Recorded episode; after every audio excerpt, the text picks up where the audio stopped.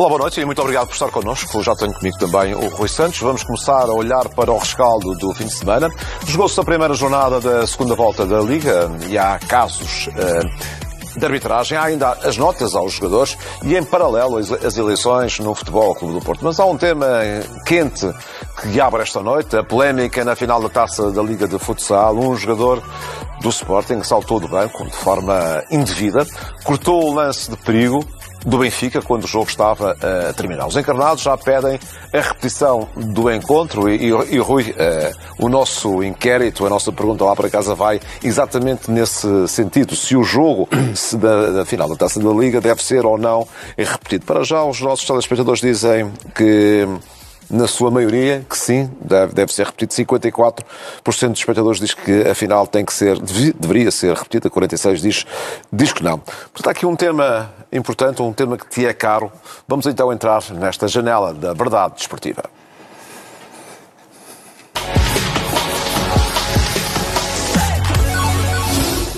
Rui, vamos então começar por esse, por esse jogo quente e inquietante no, no final. Faltava muito pouco para o encontro terminar.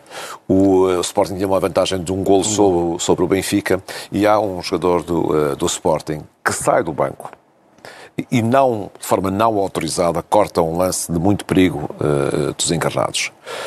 Ele levou o cartão amarelo, e a partir daí instalou-se a total confusão. E este tema uh, merece o teu comentário, porque, uh, acima de tudo, temos aqui um, um, um caso de total ausência de, de, fair play e que vai contra, Sem dúvida. digamos que, a dignidade do jogo. Muito boa noite, Joaquim, boa noite lá para casa. Isto só tem uh, importância porque nós consideramos, e eu acho que a maior parte das pessoas que gostam de desporto e que gostam de ver o desporto limpo uh, tem a ver exatamente com uh, o atropelamento da verdade esportiva e, portanto, seja no futsal, no basquetebol, uh, no futebol ou noutra modalidade qualquer, naturalmente nós temos que ser sensíveis relativamente a estas matérias. E aquilo que aconteceu nesta final da Taça da Liga em futsal, para mim, tem aqui uma questão essencial. E nós não podemos dispersar-nos, porque, na verdade, o que é essencial foi o comportamento do jogador do Sporting, Tainan. Uh, e com o qual nós não podemos nunca pactuar. Uhum. Quando houver no edifício do desporto responsáveis, eh, sejam eles quais forem, da própria equipa ou dos adversários que tolerem estes, este tipo de manifestações, o, o desporto está perdido. Nós estamos a recordar esse, esse momento. Exato. E, portanto, isto que aconteceu tem uma origem que aliás, reconhecida em comunicado pelo próprio Sporting, é a parte positiva disto. Uhum. Uh, o Sporting, em comunicado, reconhece, aliás, o próprio jogador também reconheceu que se excedeu, e de facto nós estamos aqui perante um excesso de um jogador. Jogador, neste caso do Sporting, podia ter sido outro, e que desencadeou aqui uma situação que, do meu ponto de vista, teve uh, várias más decisões. Em primeiro lugar, eu acho que um jogador que faz uma coisa desta é um jogador de futsal. E nós temos que circunscrever isto ao ambiente do, do futsal. O futsal uh, disputa-se numa quadra que tem, digamos, uma área uh, diminuta. Os, os esportes de pavilhão são exatamente isso. E, portanto, todas as comparações que se queiram fazer com o futebol clássico, o futebol de 11, não devem ser feitas exatamente por causa disso. E, portanto, no momento em que nós percebemos o jogo, o Sporting está a ganhar o jogo por uma bola de diferença, falta um minuto e pico para o jogo terminar e o jogador uh, do Sporting, numa situação em que há um jogador colega de Tainan que está uh, caído sobre o, sobre o, o piso, uh, decide entrar dentro do, do, do, terreno de jogo e interromper a partida, cortando uma jogada do Benfica. Ora, seja em que desporto for, um jogador que faz isto, tem um colete de suplente, e nós sabemos que nas modalidades de pavilhão é possível os jogadores entrarem e saírem com uma certa facilidade. Com uma certa facilidade. Um jogador que faz isto está a atropelar completamente a ética desportiva e está a subverter completamente a integridade daquele jogo e da competição. E é isto que não pode acontecer. Portanto, há uma decisão, do meu ponto de vista, errada eu já ouvi especialistas eh, a dizer que, do ponto de vista técnico, foi tudo bem eh, decidido. É a mostragem de um cartão amarelo. A mostragem de um cartão amarelo. Mas eu, eu... repara bem no precedente que se abre. Se se considerar que esta decisão é suscetível, ou foi suscetível de ser aprovada, digamos, pelo universo do, do, dos desportistas e dos responsáveis em geral, o que é que vai acontecer nos próximos jogos? O que é que vai acontecer? Nós vamos ter uma catadupa de jogadores suplentes quando há uma situação iminente que pode afetar o jogo entrarem em campo. Então, mas quer dizer, é isto que querem? Portanto, o, o, jogador, obviamente, devia ter, devia ter sido expulso. Se não, se não foi com um amarelo, era com dois. E o árbitro tem que fazer esta leitura. Isto é, uh, ele entrou em campo, primeiro amarelo. Se não o quiser expulsar imediatamente, que, do meu ponto de vista, estava absolutamente sustentado, ele a seguir vai para cima do árbitro. E, portanto, levam o primeiro amarelo, levam o segundo amarelo e acabou-se a história. E não se permite que situações destas se possam repetir.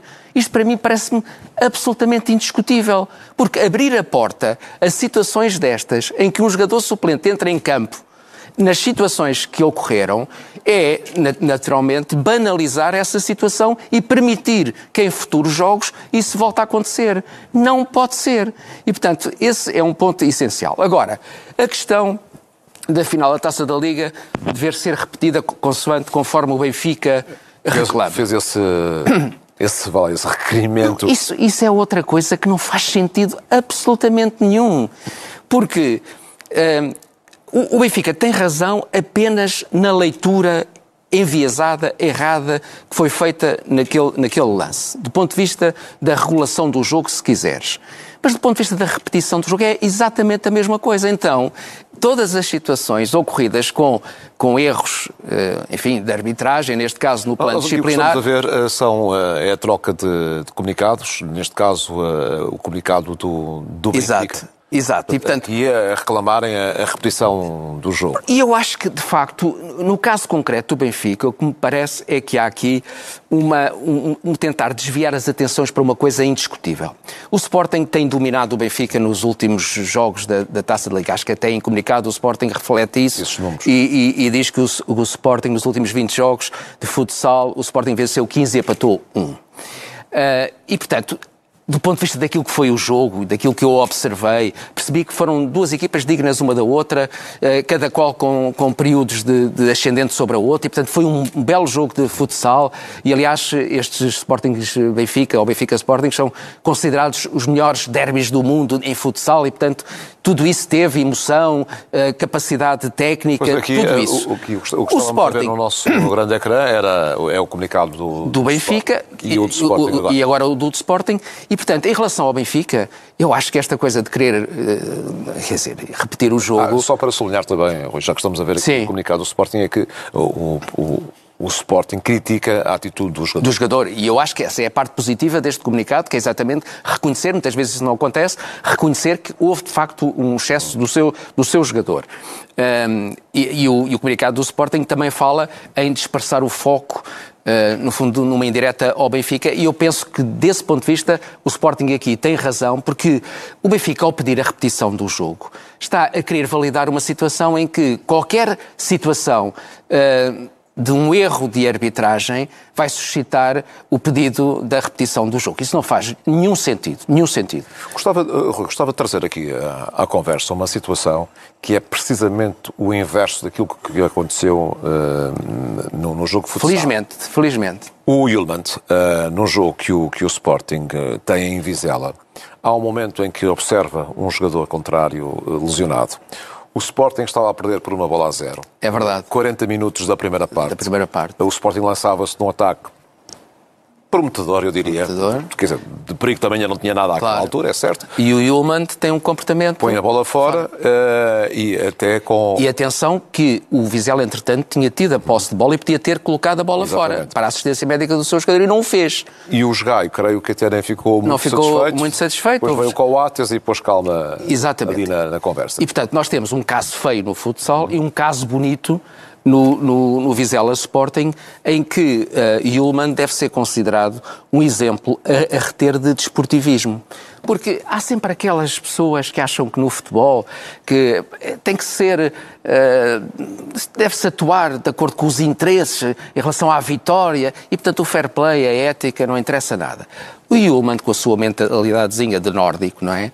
Fez uma coisa que deixou as, as plateias espantadas, que foi, uh, viu um jogador a precisar de ser assistido clinicamente e, e, deitou a bola fora, com o Sporting a perder o jogo e numa pressão uh, enorme sobre sobre a equipa para, para chegar à baliza do Vizela. Ora, isto para mim tem um significado muito grande e, portanto, o Yulman merece aqui o meu aplauso. Olha, uh, não na, nestes casos fair play, mas agora noutra, noutro ponto de análise, vamos entrar uh, no, no, nosso dossiê arbitragem. Sim. Até porque esta, esta jornada tem alguns casos que tu queres é verdade. trazer à conversa. Certo.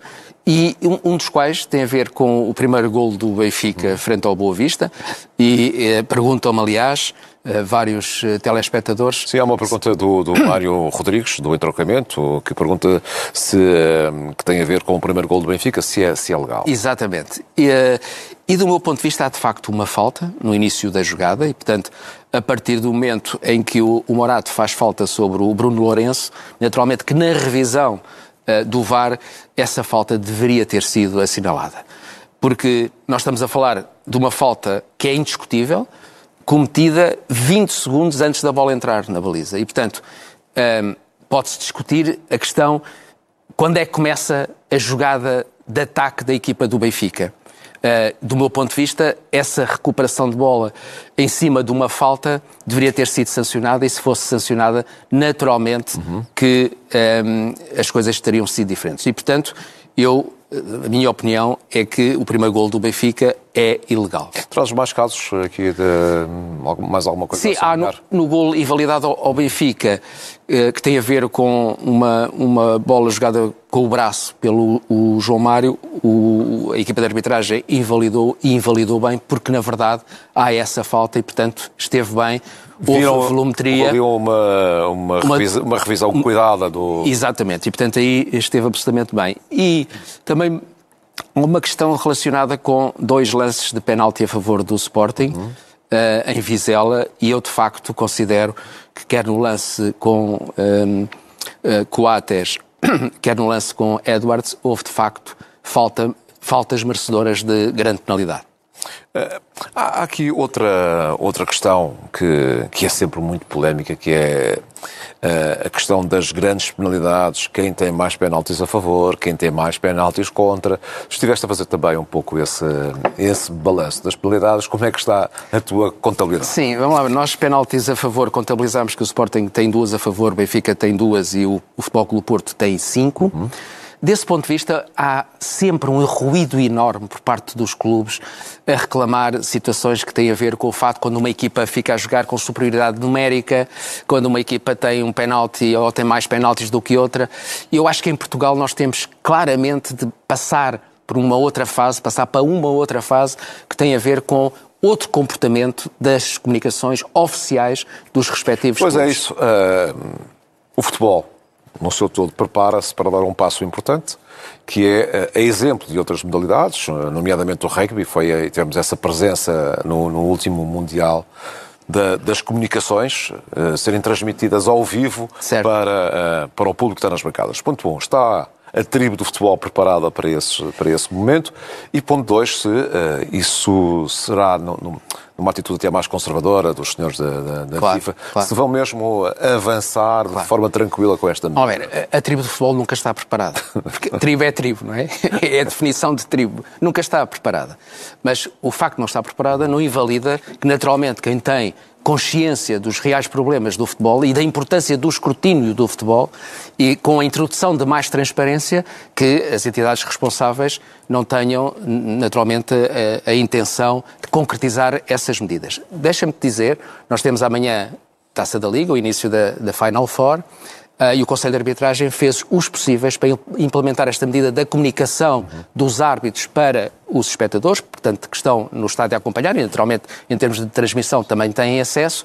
Só que o Conselho de Arbitragem não quis arriscar, porque entende uh, que estes, estes passos devem ser dados no momento certo, quando há uma preparação específica dos árbitros para esta matéria. Considerou-se que talvez fosse muito cedo em cima de um processo. Porque até provavelmente isto merece algum tempo de, de formatação Sim, eu, e de formação. Mas eu, eu creio, eu, eu, acho que posso dizer aqui, e creio que em, em primeira mão, que uh, este processo vai iniciar-se uh, daqui a duas jornadas. Uhum. Daqui a duas jornadas. Portanto, a intenção, neste momento, é que daqui a duas jornadas este processo esteja implementado em todos os jogos, em todos tenham, os jogos da Primeira Liga. Vídeo -árbitro. Que, tenham, todos, é? que tenham vídeo árbitro, exatamente, das competições uh, profissionais. Uh, e só não foi neste, exatamente pelo risco. Entendeu-se que era um risco demasiado, sobretudo numa competição, porque tu repara, eh, os testes foram iniciados em competições não profissionais, nomeadamente no futebol feminino. Estão feitos alguns testes, correram bem, não houve nota de grandes problemas e, portanto, há questões agora de natureza técnica que estão a ser observadas em cada um dos estádios. Não estamos a falar de um grande investimento, eh, estamos a falar, acima de tudo, de um novo comportamento e de um novo paradigma. E eu devo dizer que eu aplaudo estas, isso, estas isso, circunstâncias. E, e esses momentos de, de, comunicação do árbitro para, para, para os espectadores e para os telespectadores poderão também enriquecer em si o espetáculo? Eu acho que sim, eu acho que sim. Eu acho que nós temos que estar sempre preparados para uh, o ruído correspondente a qualquer coisa que possa não correr bem. Porque em Portugal é assim, é uma mentalidade que é assim, mas uh, este processo é absolutamente inelutável Uh, devo dizer que em Leiria estava tudo em condições, portanto não havia questões que obviassem que a implementação desta situação na, na, Final Four, portanto do ponto de vista técnico estava tudo de acordo com as, as, as necessidades que eram para, para, para a implementação desta, desta medida. E portanto nesse sentido eu creio que esta é uma medida, mais uma vez, Uh, o futebol português é pioneiro, da mesma maneira que foi pioneiro com a introdução da videoarbitragem nas competições eh, profissionais, vai ser pioneiro uh, também a nível europeu da introdução das comunicações com a possibilidade das pessoas poderem aceder a essas comunicações. Rui, uh, vamos aproveitar o, o balanço da nossa conversa até agora, que tem muito a ver com a verdade desportiva e com os casos de arbitragem e a forma como se vem trabalhando no, nestes últimos tempos. Vamos então à tua mensagem.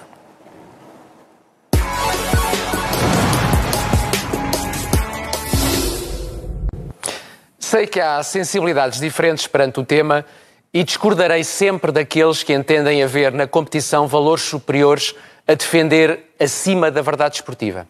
As vitórias limpas são as únicas que contam e por isso é preciso investir na natureza e na qualidade do desempenho de quem regula o jogo de acordo com as suas leis, que são, não apenas, mas também, as equipas de arbitragem.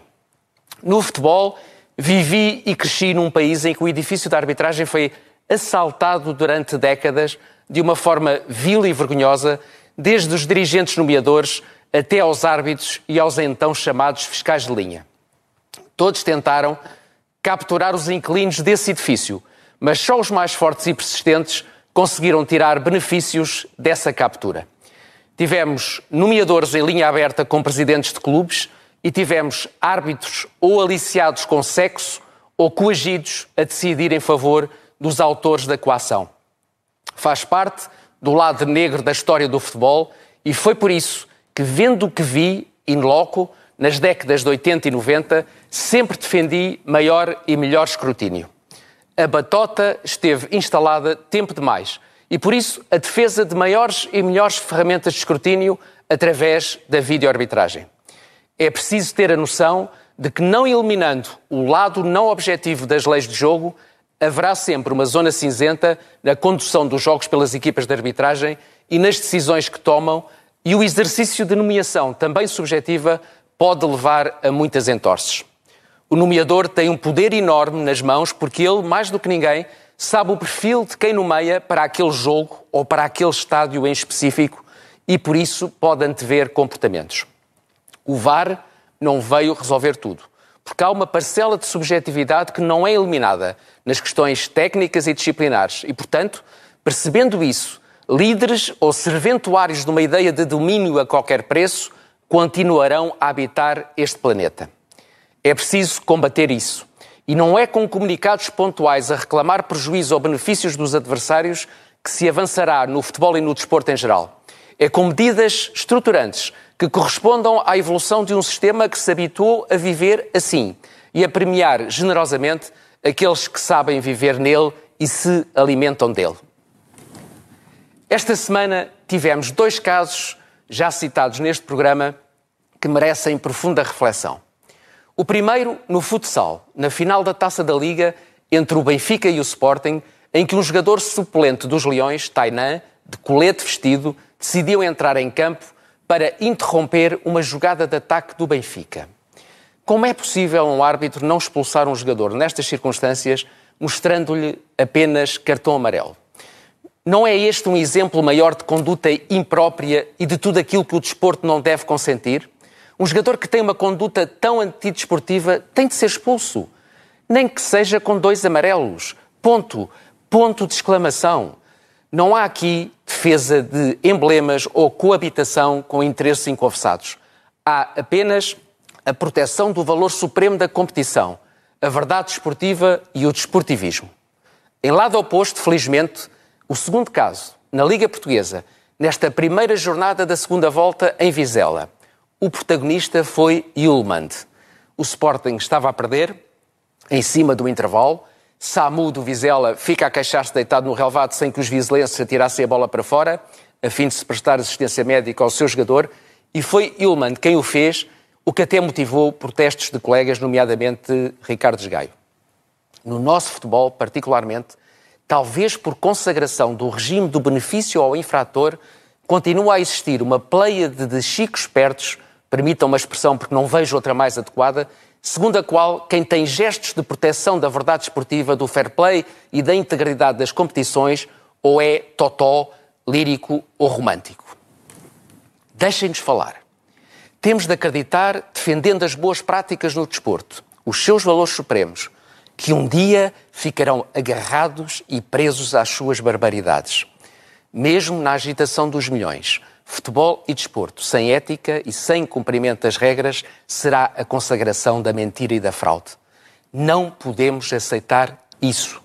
Nunca.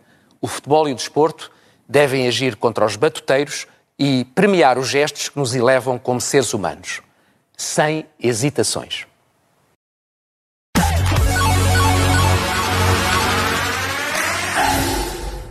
Rui, vamos agora centrar a nossa conversa num tema muito comentado na última semana e que com certeza será ainda mais comentado nas próximas e que é de altíssima relevância para o Futebol Clube do Porto. Estou a falar neste clima pré-eleitoral que está montado. Uh, o Nuno Lobo já, já apresentou a sua candidatura. Vilas Boas, com pompa e circunstância, também apresentou a sua candidatura.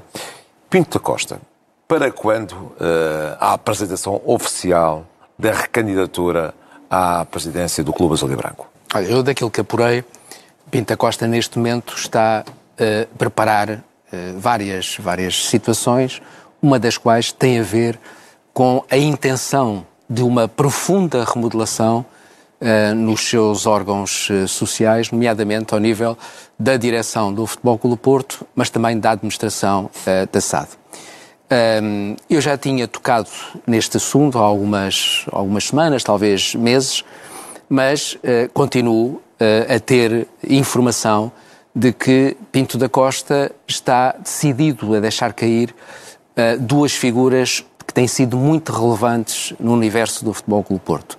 Estamos a falar de Adelino Caldeira e Fernando Gomes, que tem a pasta das finanças, como nós todos sabemos. Há uma, uma situação de uma entrada que me parece iminente. Aliás, estamos a falar de João Rafael Kohler, que aliás já se viu na tribuna do Dragão neste último jogo. Não foi a primeira vez, não será a última, porque as boas relações. Já com intervenções públicas. Já com intervenções públicas, embora uh, João Rafael Kohler, do meu ponto de vista e da leitura que faço, num determinado momento equacionou a possibilidade de se poder candidatar ele próprio à presidência do Futebol Clube Nas últimas eleições. Nas últimas eleições também. E em função daquilo que é uma relação que sempre foi boa com uh, Jorge Nuno Pinto da Costa, eh, tem recebido vários convites. Convites esses, aliás, que há cerca do ano André Vilas Boas, na preparação da sua candidatura, também lhe tinha feito.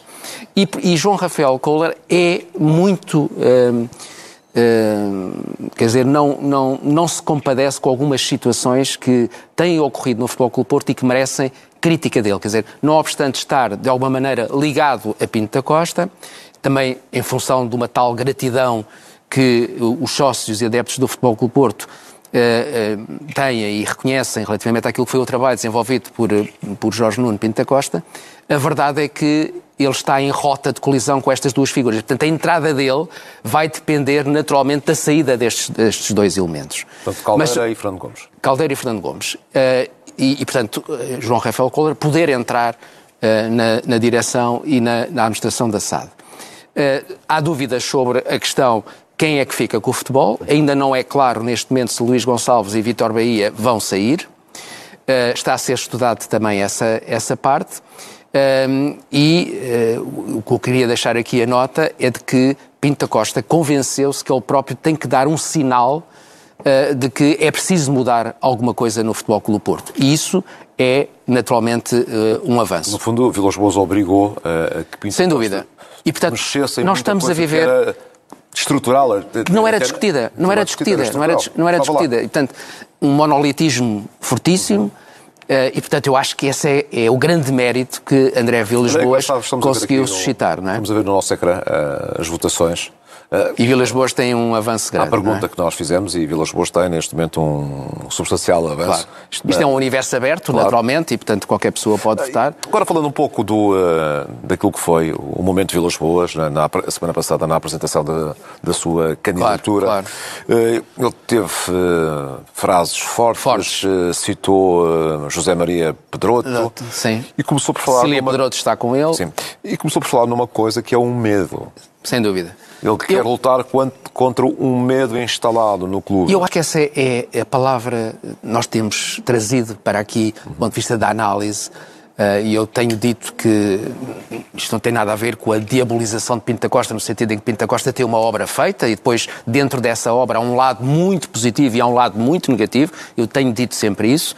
Eh, mas André Vilas Boas já fez uma coisa muito, muito interessante, foi suscitar o debate que não existia no universo do Futebol Clube Porto. E isso é fundamental. E eu escolhi quatro palavras-chave, uma das quais tem a ver com essa que tu citaste, medo. Quando ele diz cortar com o status quo, no qual impera o medo e ninguém se exprime livremente sem ser ameaçado. Ora, este é um ponto fundamental.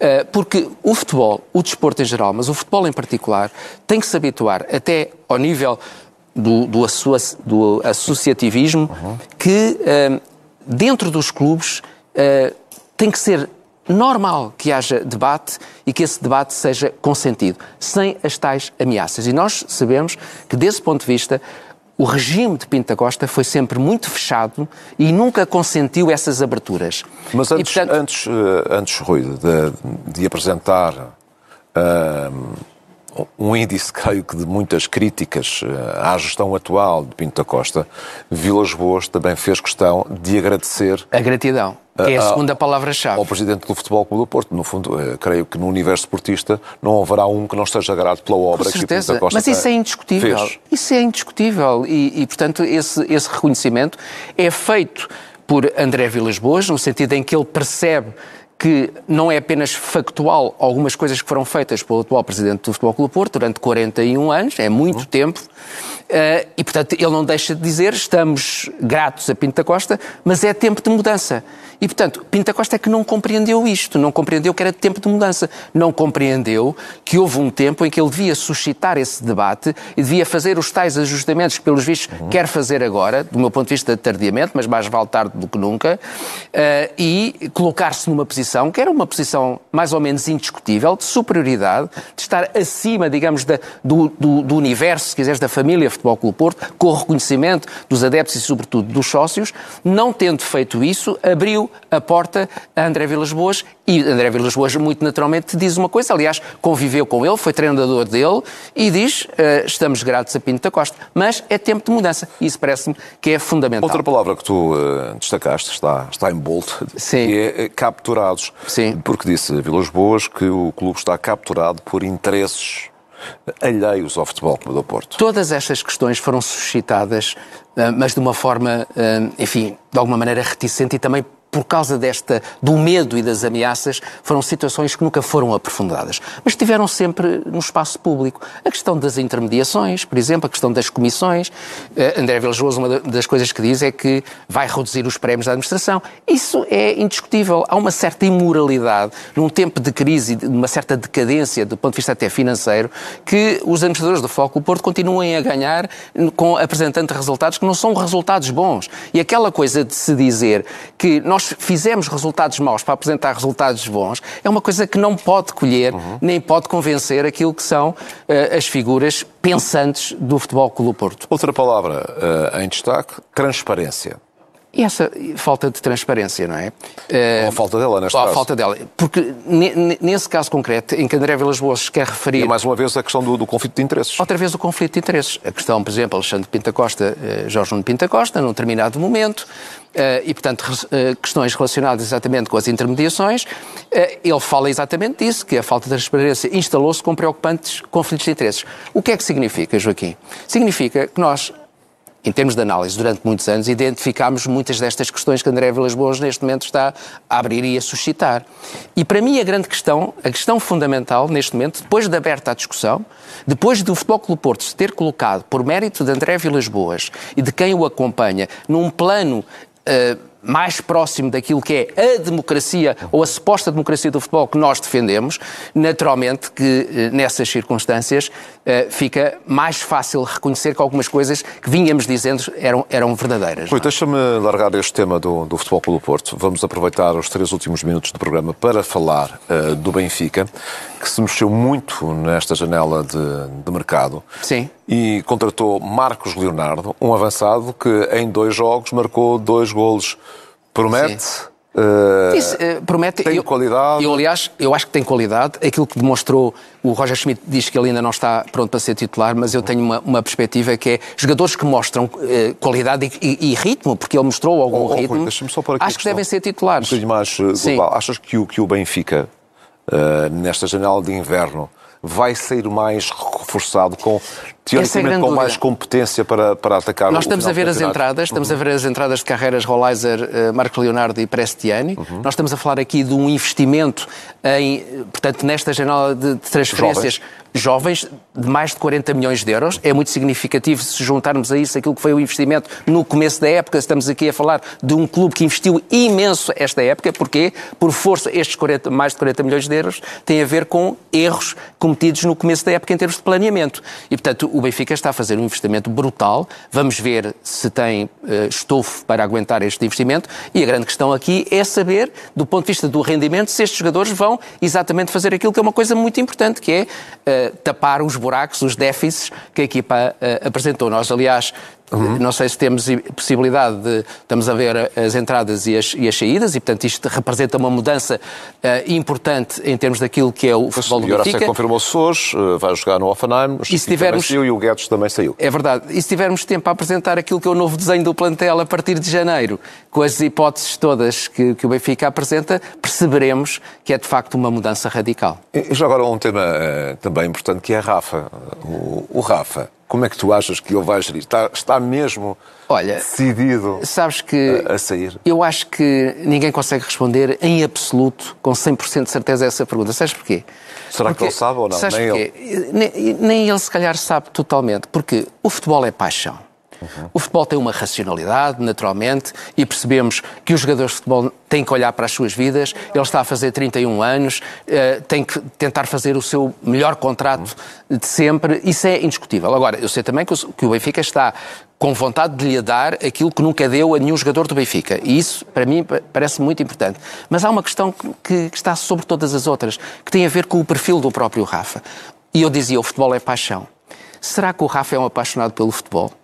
É essa paixão que eu acho que ele não, muitas vezes não tem, esse, não tem essa ligação forte. Essa paixão essa, de, ligação essa, ao. Ele parece muito maquinal, muito frio e chegou a uma altura em que provavelmente a questão dessa frieza vai se impor perante outras situações. Agora, o que me parece é que o Benfica hum, precisa do Rafa.